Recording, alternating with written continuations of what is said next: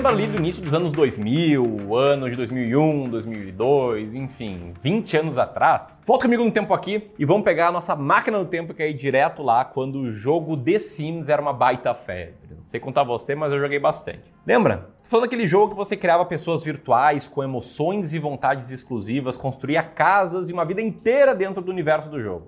Numa grande simplificação, o metaverso é mais ou menos isso, só que de uma maneira ainda mais real e ainda mais conectada. Uma coisa meio Black Mirror, meio Matrix, sabe? Agora, será que dá para ganhar dinheiro investindo nessa espécie de universo paralelo? Será que o metaverso veio para ficar? Será que eu tô pensando em fazer investimentos ligados ao metaverso? É sobre tudo isso que eu vou falar nesse vídeo. Mas antes, antes eu quero a tua participação. Comenta aqui abaixo, me conta. Você acha que o metaverso vai vingar? Acha que dá para ganhar dinheiro nele, você tem investimento, pretende ter atrelados a ele, deixa aqui teu comentário antes de você me ouvir falar que eu quero comparar, né? O que vocês pensam com o que eu penso. Tamo junto?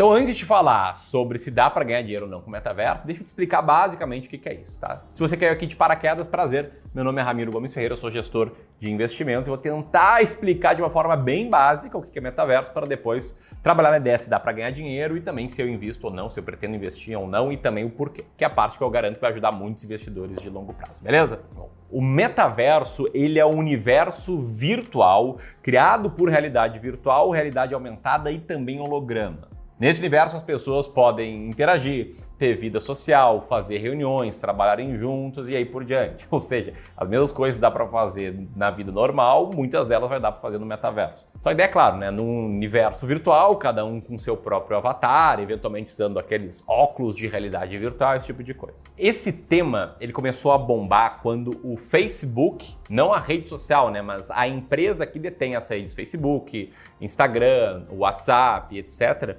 mudou o seu nome de Facebook para Meta, apontando né, uma aposta maior nesse lado. Até afinal, o próprio grupo Meta detém os óculos, óculos Quest, né, óculos de realidade virtual. E essa ideia ela não é totalmente nova. Né? Essa idealização já apareceu no filme Ready Player One, que veio para o Brasil com o nome de Jogador Número 1. Um filme que foi lançado no ano de 2018, dirigido por Steven Spielberg, que abordava justamente um universo bem parecido com esse. Já o nome metaverso, ele surgiu a primeira vez no ano em que eu nasci, em 1992, no livro Snow Crash, do escritor Neil Stephenson. E além disso, não sei se você vai lembrar, mas eu lembrei agora, enquanto eu gravava esse vídeo, que uns dois, duas décadas atrás, mais ou menos, acho que é isso, existia um jogo chamado Real Life, Second Life, Second Life, que aí tu tinha, né, tua segunda vida lá. Não sei o que aconteceu, mas sei que não tá mais em hype que nem tava naquela época. Enfim, como eu te falei, esse tema voltou aos holofotes justamente porque o Mark Zuckerberg anunciou, junto com a mudança do nome da empresa, Facebook, que ela, essa empresa nova, Meta, focaria no mercado de realidade virtual e de realidade aumentada. Agora, o grande ponto que talvez te interesse, né? como ganhar dinheiro com isso? Vou te falar que tem duas formas de ganhar dinheiro com isso. Dando like nesse vídeo. Não, sacanagem. Mas dar o like é muito importante, faz o vídeo chegar mais e mais pessoas, beleza? Mas as duas formas são dentro do metaverso e com o metaverso. Deixa eu te explicar um pouco melhor primeiro a forma dentro do metaverso. Tá? Se a lógica é criar um mundo virtual, a tese é que é possível que esse mundo virtual tenha transações financeiras. O metaverso tem seu próprio sistema financeiro, suas próprias moedas, para que os usuários possam comprar, vender e negociar diversos itens, desde imóveis digitais até acessórios para o seu avatar, para o seu personagem nesse mundo. Essas transações podem ser realizadas através de blockchain, criptomoedas e NFTs.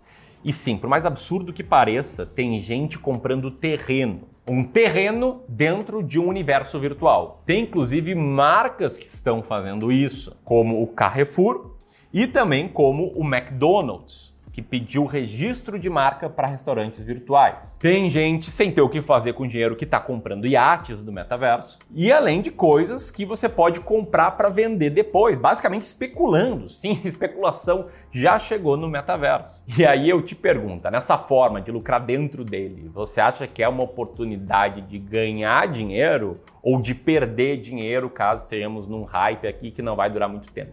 Deixa aqui o teu comentário. Agora, como ganhar dinheiro com ele?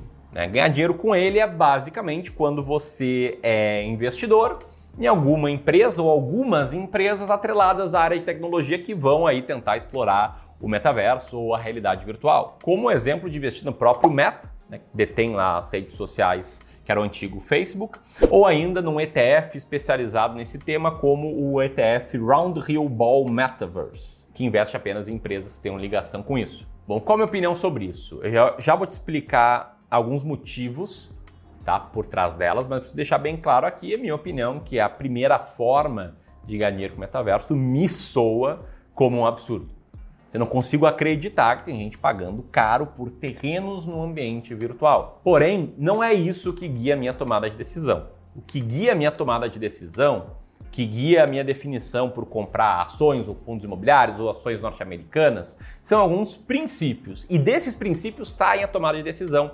Eu vou te explicar aqui para que você consiga entender esses princípios e consiga criar a sua própria filosofia de investimentos, a sua própria forma de enxergar o mercado. Beleza? Antes de explicar esses princípios, se você quer ir além de fato na forma com que você enxerga investimento, na forma que você investe em ações para ter bons resultados, tá rolando nessa semana uma série gratuita que vai sair do ar ao final dessa semana, chamado Vencendo o Mercado de Ações, a série. Você não pode perder, deixar o link aqui para que você se registre e possa assistir aos quatro episódios que vão sendo liberados gradativamente ao longo dessa semana, beleza? Falando de princípios, lá eu vou aprofundar muito nos princípios que norteiam as minhas tomadas de decisão. Tamo junto? Bom, vamos lá. Primeiro princípio: eu invisto meu dinheiro em capital produtivo. Como assim, Ramiro? Eu gosto de ter o meu dinheiro em ativos que produzam ou tentam pelo menos produzir caixa para distribuir para os seus investidores ou para reinvestir e produzir mais caixa no futuro. Vou dar dois exemplos. Ao investir em ações, eu não estou comprando um papel. Eu não estou entrando no meu home broker e comprando um código. Eu estou comprando a participação numa empresa, uma empresa que busca produzir um serviço ou um produto e gerar lucro, gerar caixa para que essa empresa possa reinvestir ou ainda distribuir para os seus acionistas. Outro exemplo, investimentos em fundos imobiliários. Por trás de um fundo imobiliário tem muitas vezes um ou uma série de imóveis. Imóvel físico que é explorado, é alugado para outras pessoas, as pessoas pagam aluguel, o gestor do fundo distribui esse rendimento para os seus cotistas. E modéstia à parte, te liga só, tá? Os dados aqui jogam do meu lado. Pelo menos nos últimos 200 anos, as ações, né, ações norte-americanas foram as grandes vencedoras desses dois séculos, tendo um resultado bem melhor do que títulos de renda fixa, que também são ativos produtivos, porque você recebe um pagamento futuro por estar investindo neles, e também que o ouro, por exemplo, que é um exemplo de ativo que não é produtivo. Então, só por esse princípio, eu já sei que eu nunca vou investir em ouro, urânio, petróleo, etc. E aí, os investimentos do metaverso eles só têm uma razão para eventualmente ter um retorno, que é a crença de que alguém vai pagar mais caro por eles no futuro. Então, só aqui eu já derrubo qualquer possibilidade de investir em terreno virtual, nesse tipo de coisa. Afinal, o trigo virtual que o terreno produz não vai ser vendido no mercado, não vai gerar o retorno que um terreno de verdade poderia gerar. Segundo ponto, Tá? Eu sou gestor profissional de investimentos. O Clube do Valor é uma gestora que é responsável por gerir mais de meio bilhão de reais de patrimônio de terceiros. E nessa gestão a gente usa uma estratégia chamada estratégia de alocação de ativos. A gente basicamente divide a carteira dos nossos clientes em diferentes classes de ativos, em diferentes famílias de ativos do mercado financeiro. E um dos critérios para selecionar uma classe de ativos, além né, de ser capital produtivo, é ter track record é ter um histórico muito bom, um histórico para que eu possa entender qual o nível de risco, como essas classes de ativos performaram em crises, em momentos bons, como elas performaram em períodos de expansão monetária e contração, enfim é muito importante para mim investir em ativos com track record. Quem ignorava investimento em ativos com track record, por exemplo, entrou na bolha do subprime em 2008. Quem ignorava isso entrou na bolha das tulipas centenas de anos atrás. Quem ignorava isso entrou na bolha.com Sim, a internet revolucionou o mundo, mas no ano 2000 estourou uma bolha porque as ações estavam muito, muito, muito caras. Algumas ações nunca voltaram ao patamar do ano de 2000, outras, as raras exceções, né, como Amazon, Microsoft, essas sim superaram esse valor. Com track record, consigo fazer isso. Consigo testar se a minha estratégia, no caso desse gráfico aqui, a linha verde, foi melhor do que a média do mercado, tanto em ações quanto em fundos imobiliários, no caso desse outro gráfico aqui da nossa estratégia de seleção de fundos imobiliários. Beleza? E o terceiro princípio aqui que eu olho é se eu consigo entender se os ativos que eu estou comprando estão baratos ou não. Aí, por exemplo, se eu vou olhar uma ação na bolsa, eu consigo ver o lucro operacional que essa empresa gera, eu consigo ver o valor total que alguém tem que pagar para se tornar sócio dela. Se eu for investir num fundo imobiliário, eu consigo ver a relação do preço do imóvel, do preço do fundo com o valor patrimonial do imóvel. Eu consigo entender se o que eu estou investindo está potencialmente barato ou não. É sobre isso que eu explico na série Vencendo o Mercado de Ações. Hein? Clica aqui depois no link para participar. E no caso né, de um ativo que não produz caixa, que não tem track record, é impossível entender se ele está barato ou não.